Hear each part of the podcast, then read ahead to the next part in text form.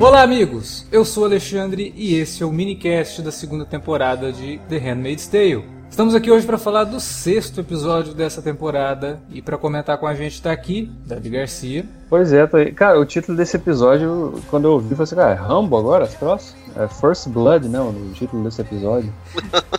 Não, o, o, título, o título desse episódio ele tem bastante duplo sentido, né? Chega num momento que você fala, porra, é por isso que chamava First Blood? Credo? É. Né? Aí não, é por causa de outra coisa. Sim. Bom, pelo, cara, pelo menos a gente vai ter o que discutir desse episódio. Também com a gente aqui para falar de Handmaid's Tale de volta, né, para comentar a série, Felipe Pereira. Eu tô me especializando em ter cenas na minha vida igual a cena da banheira cheia de sangue. Bonita pra caramba visualmente, mas que no final das contas não tem porcaria de influência nenhuma pra história, porque tudo se resolve muito rapidamente. Né? É, essa, essa é a Handmaid's Tale da segunda temporada, né, que a gente já tá discutindo aqui já faz um tempinho. Mas é isso, vamos voltar logo depois da vinhetinha para comentar a série. Não sai daí.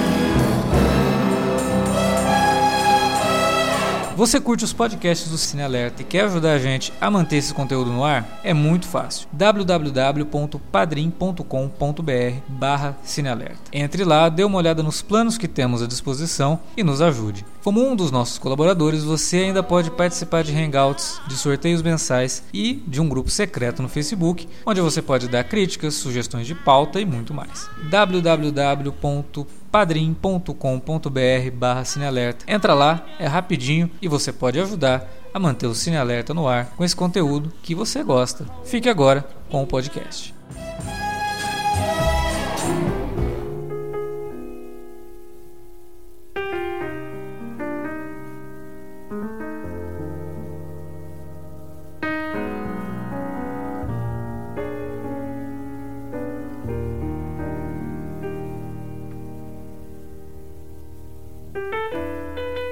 Como o Davi falou ali na introdução, realmente nesse episódio a gente tem alguma coisa para comentar, porque realmente acontece alguma coisa depois do marasmo que foram as duas últimas, principalmente as duas últimas semanas da segunda temporada de Handmaid's Tale. Só que o que acontece e que dá muito pano para manga e a gente vai ficar aqui teorizando talvez o que vai ser da série daqui para frente, acontece nos dois últimos minutos do episódio, né? E é um episódio longo, de 58 minutos. No restante do episódio, a gente tem uma continuidade daquilo que a gente já estava vendo, mas ele traz algumas coisas interessantes, principalmente por mostrar um pouco do outro lado na questão do antes de Gilead, né? E eu achei bem interessante a forma como a série tenta construir mais um pouco da personagem né, da Serena. E eu acho que os flashbacks dela foram bem esclarecedores sobre muitas coisas ali da, da, da trama principal. Mas eu queria saber do Felipe, né? Que faz um tempão que não fala com a gente aqui sobre a série. E aí, Felipe, o que, que você tá achando dessa temporada? Cara, assim, é... eu lembro que quando a gente foi gravar o primeiro podcast, foi uma tensão desgraçada, porque tinha 10 episódios para ver, não muito longos, né? Eles têm um pouquinho menos de, uma hora. E para quem tá acostumado a maratonar a série, esse negócio todo, não é uma parada super pesada, sabe?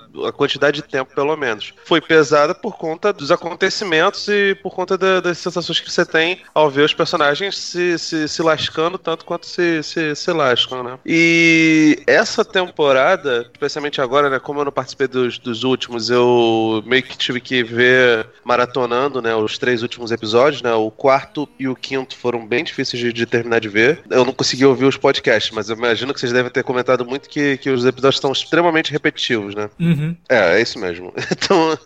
Cara, eu, eu não costumo ver muita, muita série porque ver série é um negócio que te exige uma fidelidade tremenda. Mas a minha mina, ela vê duas séries, né, que, que são bem nesse estilão é, que, eu vou, que eu vou comentar agora. Uma é Grey's Anatomy e outra é Scandal. Scandal nem tanto, mas cara, Grey's Anatomy é um novelão. Todos os episódios terminam com puta de um gancho que tu fala, meu Deus, o que, que vai acontecer tal. No, no próximo episódio, em dois minutos, aquilo ali vai ser resolvido, entendeu? Essa sensação é muito parecida com a que eu estou tendo com o Handmaid's Tale nessa segunda temporada, cara.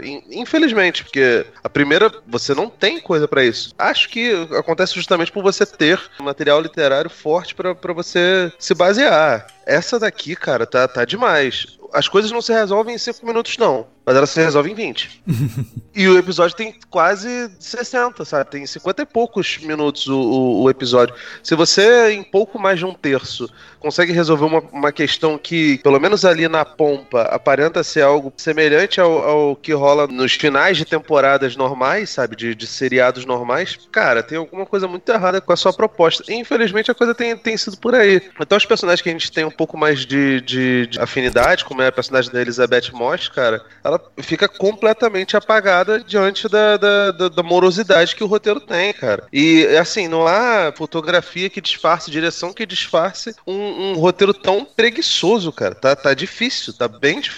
É, essa é a nossa impressão também. Mas esse, esse sexto episódio, eu acho que ele traz alguns momentos, assim, até da própria direção. Um pouquinho, mas, cara, é um falou, pouquinho. Mas... cara, é perfumaria, é maquiagem, né? De, de você mostrar algo de uma forma bonita, mas que no fundo o significado é tão óbvio porque na, na, cena que todas as aias estão ali reunidas para conversar com a, com a Offred e, e, a, e a Serena tá ali atrás, a câmera tá bem distante, mas aí quando elas começam a se relacionar, a câmera vai se aproximando para mostrar que elas estão né, tendo um momento ali mais íntimo. Tá, Cara, isso, isso é, é, muito isso óbvio. É, isso, é mastur, isso é masturbação visual. Isso é. para as pessoas que defendem, querem defender Handmaid's Tale baseado nisso, me parecem muito os fãs de The Walking Dead falando que, nossa, tem a cena ali igual a de Jesus Jesus Cristo, tudo bem. Beleza, essa cena dura 5 segundos. A porra do, do, do, do seriado tem mais de 5 horas de coisas inúteis e extremamente chatas. Então, cara, vá com calma, né? É, é difícil, porque na hora você vê assim, você fala, pô, é, tá bacana, mas uh, o, significado, o significado disso é bem óbvio. E aí no final, quando tem aquele discurso, né, a inauguração ali do novo centro de treinamento das aias e tal, e o comandante Waterford, né, ele tá ali discursando pro pessoal, logo na primeira,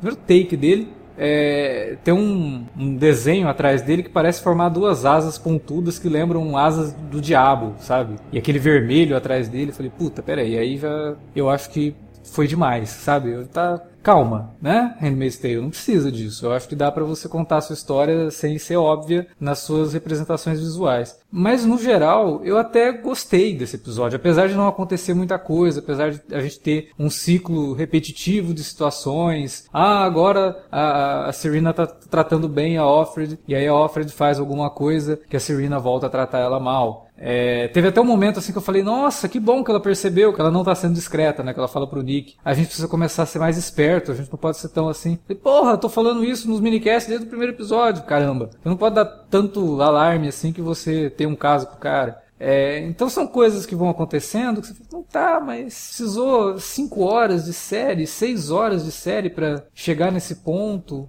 que, que é um ponto, mas que na verdade não é, é o ponto de sempre, sabe? Não, não se tem muitas é, descobertas ou grandes revelações. Revelações que eu digo não é de surpresinha, não, é revelação da personagem dela, se.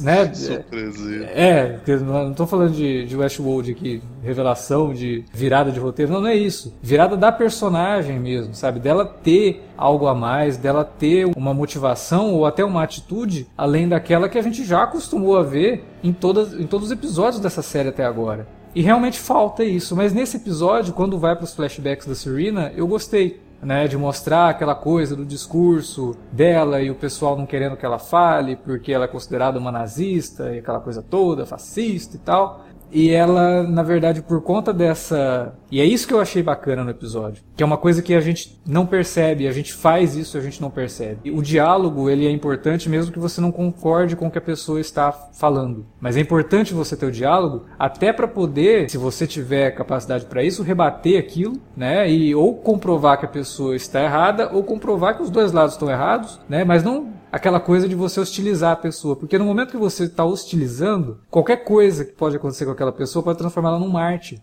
E aí quando a gente vê isso, ela ali, a gente percebendo que, porra, tem uma galera muito contra essas ideias que acabaram se tornando o governo daquele lugar. em que momento que isso aconteceu? O que, que fez com que essas pessoas boa parte mudassem de lado, outra parte né, acabaram, sendo mandadas para campos de concentração e o que seja, mas algo precisou acontecer. E o começo foi esse, né? O começo foi ela, uma pessoa que é oradora disso tudo, extremamente hostilizada, toma um tiro e se transforma em Marte. Né? Então a gente tem que tomar muito cuidado com a forma como a gente lida, que não é deixar com que a pessoa chegue no poder, mas também não fazer com que ela saia como a vítima da coisa toda. Né? Existem Cara, formas de você lidar com tudo isso, e essa foi a parte do episódio que é. Lembra que a gente ficava falando aqui? É, porra, tá, e aí? A gente não percebeu as pequenas dicas que estavam sendo dadas, e aí quando percebeu era tarde demais. Essa era sempre a mensagem por trás de tudo. Aqui já muda um pouquinho. Né, que já muda um pouco o tom da discussão. E nesse, nesse momento eu achei interessante. Cara, é, esse negócio de dar espaço para discussão, né? Por mais absurdo que seja, eu não sei, cara, também se tem algum limite nisso não. Porque, por exemplo, hoje em dia, se, se, se o Hitler tivesse vivo e quisesse subir num palanque, você ia deixar ele falar? Então, você mas queria ouvir que... o que ele tinha para falar? Então, mas aí é que tá, existem pessoas que querem. Se você não deixar, ele vai sair daquilo como vítima. Esse que é o grande perigo da coisa. Não, mas o perigo é deixar os caras falarem e crescerem, entendeu? O problema disso é, o problema é esse, que os caras crescem, a voz deles começa a reverberar. Então o lance é cortar pela raiz, não fala. O que, que você tá falando aí? Cala a boca, cala a boca, você não vai falar porra, não dá esse microfone, prende essa pessoa aí.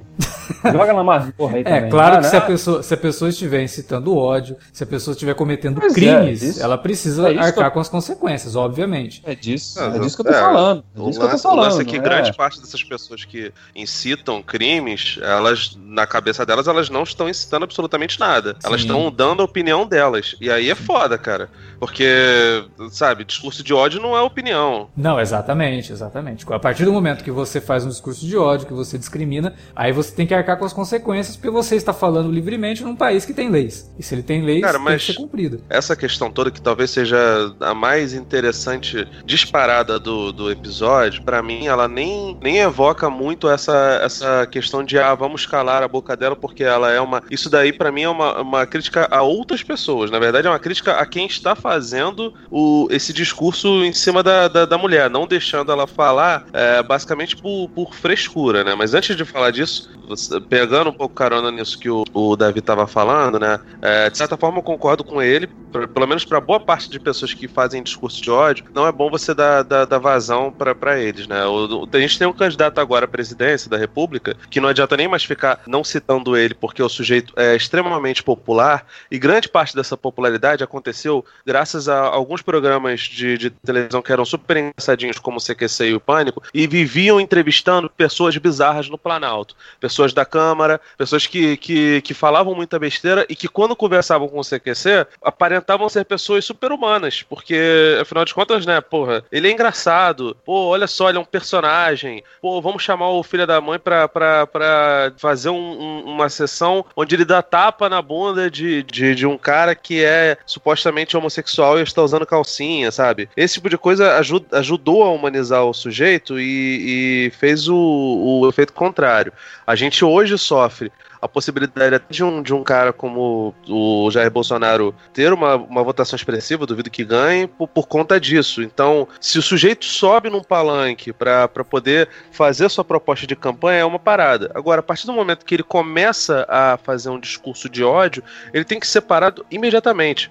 Aconteceu o que aconteceu num, num debate em 2014 lá do Levi Fidelis, que ele falou uma besteira absurda e ninguém, nem da, da, da, das organizações, não lembro exatamente qual foi o canal, e nem, nenhum dos candidatos foi veemente contra a fala do, do, do sujeito, que ele fala que órgão escritor não, não, reproduz. Além de tudo, o cara não percebe que pênis é um órgão escritor, né? Mas tudo bem. o, o, cara é tão intolerante que ele, que ele não tolera sequer a inteligência, mas tudo bem. Então, tipo assim, as pessoas não, não, não, não, não bateram de frente. O discurso de ódio tem que ser combatido cortando mal pela raiz, de fato, entendeu? A questão é que as pessoas que, que começam a vociferar contra a nossa querida namorada do Chuck, elas não sabem exatamente o que, que, a, que, que a mulher vai falar. É, tipo assim, é, é uma coisa que é um pensamento que está pré-estabelecido na cabeça das pessoas por conta de um background dela que sequer foi, foi discutido. Ao meu ver, o episódio ele humaniza pra caramba a personagem, ele mostra o passado dela que, que claramente não, não ia querer que as coisas é, chegassem no ponto que, que chegou, das questões das aias,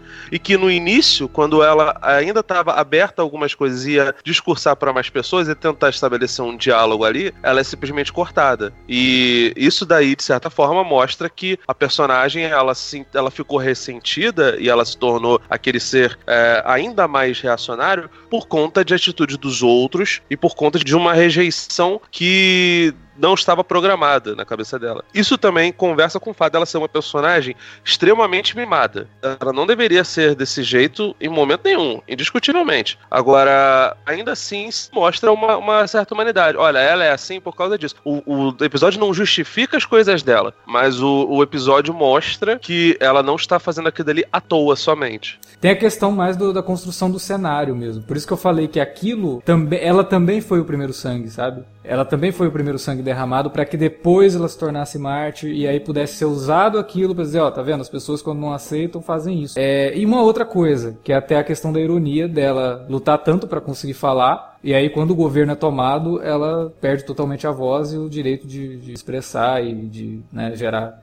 passar conhecimento e tudo mais. É, o que eu, até complementando isso que você está falando, que me chamou a atenção desse flashback também foi o fato de os caras meio que direcionarem, olha só, começou tudo através da quando uma mulher é, deixar uma mulher falar. Eu não sei se isso daí foi, se esse é um evento, vai, a gente, vão mostrar outras coisas que realmente levaram a, a tomada do Estado, né, a derrubada do governo civil estabelecido e a entrada desse grupo ultra-radical religioso, liderado por homens. Mas eu achei meio escroto isso, cara, de, porque você não vê em nenhum momento ali o comandante, né, o, o, o Fred Waterford falando alguma coisa, é ela. Então fica parecendo que o ódio estava todo direcionado para ela, era ela, como se ela fosse a voz desse movimento, e aí de repente, né? Mas ela, ela foi a falou, voz, ela foi a voz, tanto que é o livro dela que gera isso, né? Sim, não, isso a primeira temporada já tinha discutido, inclusive, já tinha é, mencionado, inclusive, né? Que ela, ela, inclusive, tem um momento que cobra o Fred, né? Eu, eu, eu estava com você, né? Sim. Fazendo as, essas leis, escrevendo essas, essas leis e tal, né?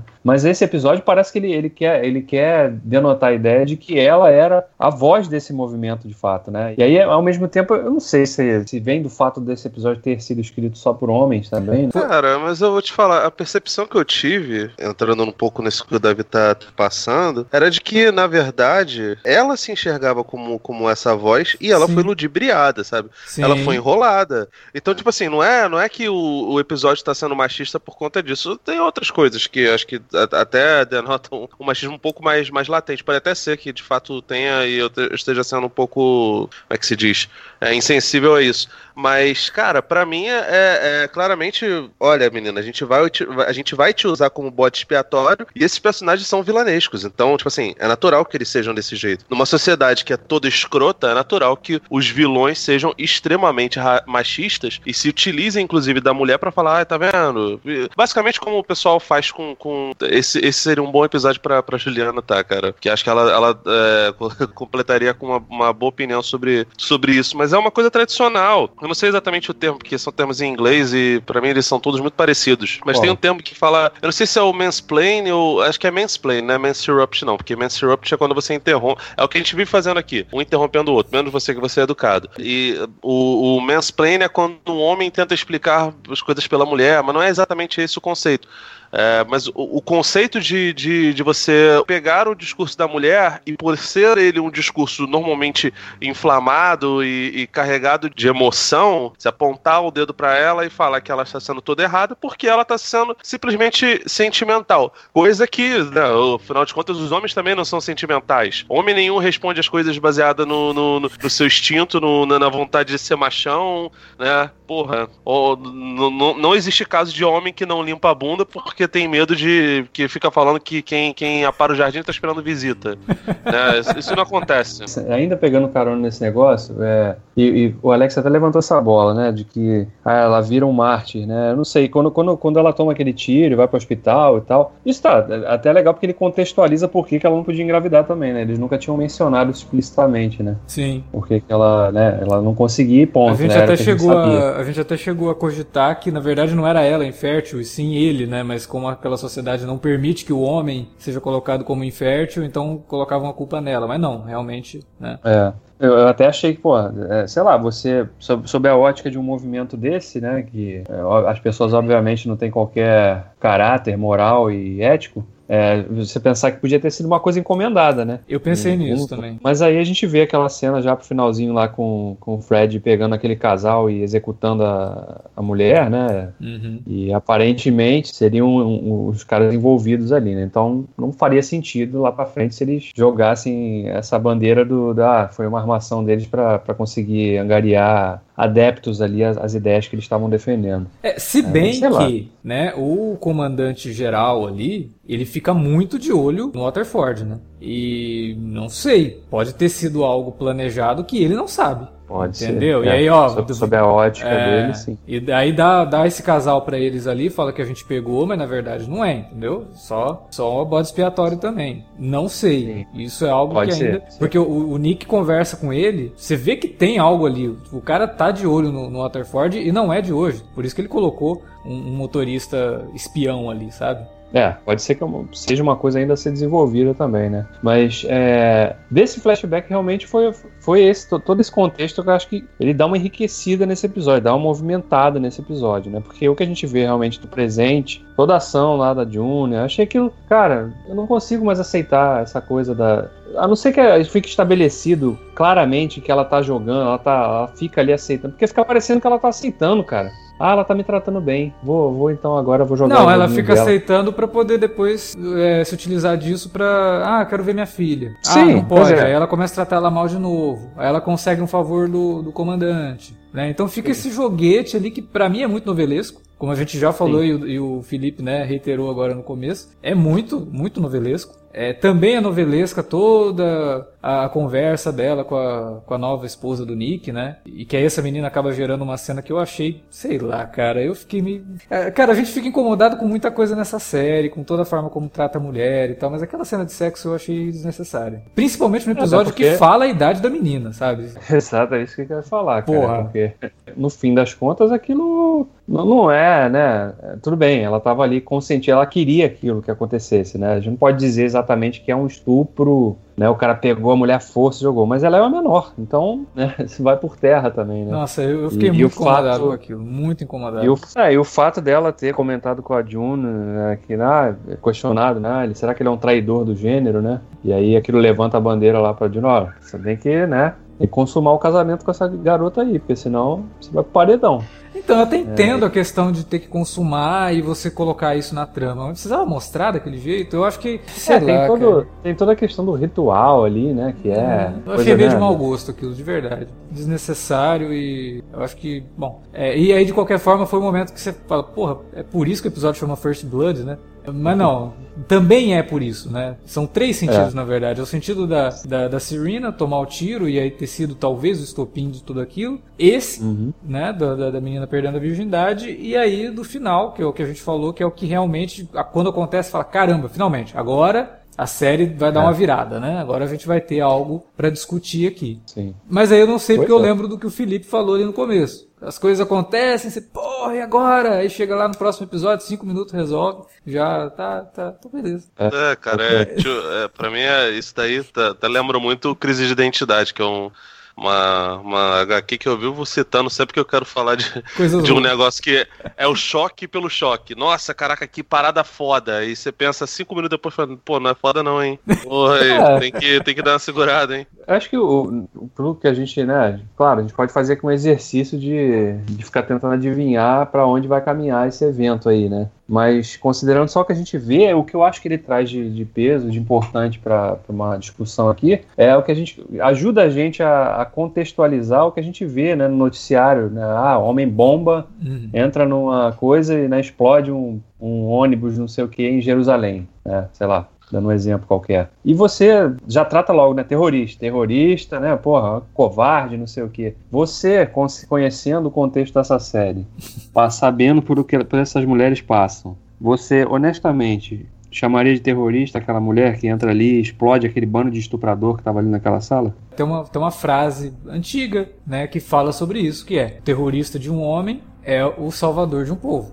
É, é complicado. Levanta uma bandeira ótima ali. é uma discussão. Uma... O, o, Davi eu sei que já viu. Você já viu o Carlos do Chacal, o, o Alesk? Aquela minissérie? Do, das saias. É, então, vi, eu vi o primeiro episódio, na verdade, o primeiro filme, o segundo eu acabei não assistindo. Cara, é maravilhosa, sabe? E ela mostra, assim, de uma maneira bem louca como é complexo o, o background do, do, do Carlos, sabe? Ele foi um sujeito que teve proximidade do Gaddafi, de, de um monte de gente que são os, os naturais inimigos do mundo, é, decididos pela nossa grande pátria-mãe gentil, Estados Unidos, né? Mundo livre, então, tipo, chamava de mundo livre. É, é isso, isso exatamente. O, o, pessoal que impõe a liberdade para todo mundo que não quiser. é, então, tipo assim, é, é, um negócio complexo, sabe? É, é um cenário que não é um cenário, porra, tranquilo de, de, de, de você. Então, a, até o conceito de terrorismo é uma parada muito construída, né? E pronto, já voltei politizando a porra do podcast todo, né? Que merda. Mas enfim, cara, não tem muito pra, pra, pra onde você, você fugir. Só você usar o termo terrorista já é uma parada mega pesada, saca? Especialmente dentro, dentro desses contextos, né? Não é um terrorista. O cara matou os, os estupradores, é, é uma, uma coisa de, de, de legítima defesa, sabe? É, a narrativa de, de qualquer coisa histórica é, obviamente, levada por, por, por, viés de pensamento político. Para alguns direitistas, né, por mais que eles não assumam, é, o que aconteceu em 64 no Brasil foi uma revolução estão errados.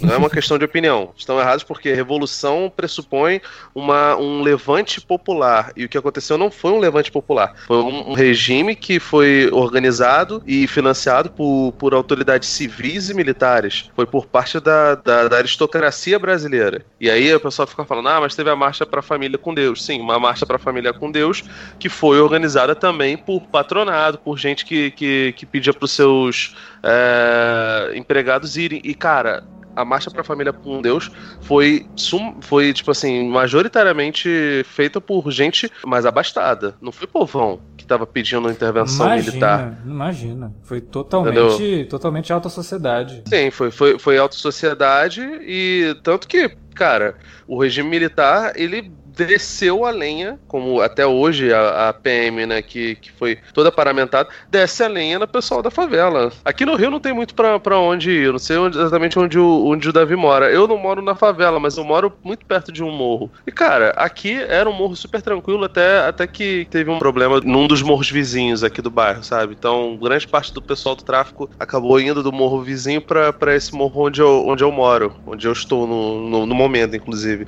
Então, a violência, tipo, cresceu muito nos últimos anos, e essa coisa aconteceu também por conta do, do, do, regime militar. Mas a pessoal do direito vai falar que não, que era uma revolução. Não foi uma revolução, foi uma ditadura, foi uma tomada de poder. E assim, e normalmente essas atitudes muito extremas podem ser feitas baseadas em, em, cortinas de fumaça. Como foi no Brasil com Jango, Jango vai implantar o comunismo no Brasil, uma balela total. Também em Handmaid's Tale aconteceu por causa de, de, de, cortina de fumaça. Tem um problema biológico, é óbvio que a questão é, é religiosa. Porra, não era, né, cara? Então, tipo assim, é, as pessoas que estavam reclamando e chamando a garota de, de nazista, a personagem da Ivone Strahovski, elas não estavam erradas na sua reclamação. Ela, de fato, estava fazendo um, um discurso à extrema-direita, sabe? No final das contas, por terem feito isso, acabou entrando na, na coisa que o Alex muito brilhantemente salientou você transforma uma pessoa que deveria ser vilã numa mártir, né? Num, num, a, a pessoa que sofreu pela causa, né? É. Que é. Ficou, ficou pior, levou um tiro, saiu sangrando, sabe? No final das contas, você fortaleceu o seu adversário que é uma burrice tremenda. Boa parte, talvez seja um, uma tentativa do, do, roteiro de, de fazer um comentário político, tipo, para alertar. Pessoas que fazem muito barulho, elas têm que tomar cuidado com o que elas falam e tem que ter é, responsabilidade no que elas falam, porque essas falas podem ser revertidas contra você. Você pode estar carregado de razão, mas você tem que ter algum tipo de, de, de pensamento ponderado para não, não bater de frente e fortalecer seu inimigo. Não que as suas motivações estejam erradas na época da ditadura também falavam que o, o regime recrudesceu e foi muito mais agressivo porque houve luta armada. A luta armada não influenciou absolutamente nada. Os militares já chegariam de maneira truculenta e tentaram fazer isso na época do Getúlio e na época do Juscelino. Isso não justifica. Mas no caso de Handmaid's Tale, é, esse tipo de atitude acabou servindo como uma desculpa, um placebo para eles fazerem o que eles queriam. Entendeu? É, a, a sociedade civil provavelmente precisava de algum motivo para acontecer. Isso daí pode ter sido o, o marco zero da, dessa coisa toda, né? Provavelmente foi. Uhum. Então, tipo, no final das contas, você acaba, é, entre aspas, né, legitimando o discurso do, do seu adversário, o discurso extremo do seu adversário, que é uma burrice tremenda. Então, a mensagem do episódio é: vá com calma nisso. O problema é que, porra, que episódio é esse? Quinto? Sexto? Sexto, sexto. Porra, segunda, puta, né? é, segunda metade da, da, da, temporada, né? Então, Exato. precisou de cinco horas para passar uma mensagem diferente daquela que a gente estava vendo desde a primeira temporada. É meio complicado, em termos de storytelling, é exigir muito do espectador, né? A gente já, já comentou disso aqui. Quanto tempo mais as pessoas terão paciência para ver tudo isso? Eu acho que a viradinha que tem no final é algo que vai, de novo, né? Porra, agora eu preciso assistir o próximo, porque eu preciso saber o que vai acontecer. É, morreu o comandante? Morreu todo mundo ali? Quem se salva? Né? Não sei, vamos, vamos aguardar aí. Eu sei que aquela coisinha da revolução que a gente queria, talvez, a gente vai ter agora na segunda metade da temporada. Pô, tomara que não fique pra terceira, porque porra. ah, não. Aí, aí já é demais. Não, eu vou, eu vou parar, cara. O Davi que é, que é paciente continue, eu vou parar.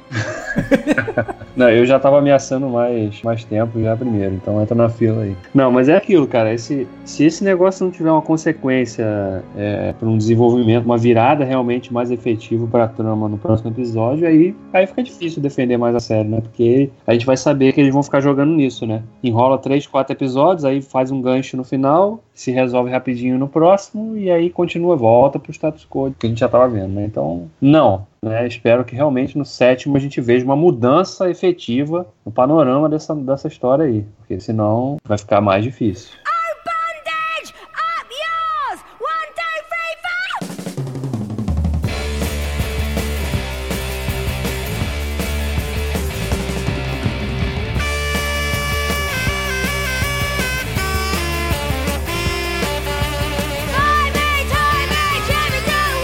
Bom, era isso que tínhamos para falar de Handmaid's Tale essa semana e voltamos mais animados com a série. Vamos ver se dá para acompanhar até o fim dessa temporada com os minicasts, né? Que o nosso medo é que os minicasts acabam sempre ficando repetitivos também, né? Porque essa série só fala da mesma coisa, os minicasts acabam falando sempre da mesma coisa. Esse episódio deu pra gente virar o disco aí e comentar algo diferente. Mas a gente quer saber de você que tá ouvindo, de você que tá acompanhando a série, o que, que você tá achando da segunda temporada. Comenta aí na área de comentários ou manda um e-mail pra gente para alertavermelho@cinealerta cinealerta.com.br. Você também pode falar com a gente nas redes sociais, facebook.com.br cinealerta ou arroba cinealerta no Twitter. Utilize as redes para falar com a gente e divulgar o nosso conteúdo. Essa semana ainda tem alerta de spoiler de Han Solo, uma história Star Wars e minicast de Westworld. Semana que vem a gente se vê de novo com mais Handmaid's Tale. Valeu pela audiência, até a próxima.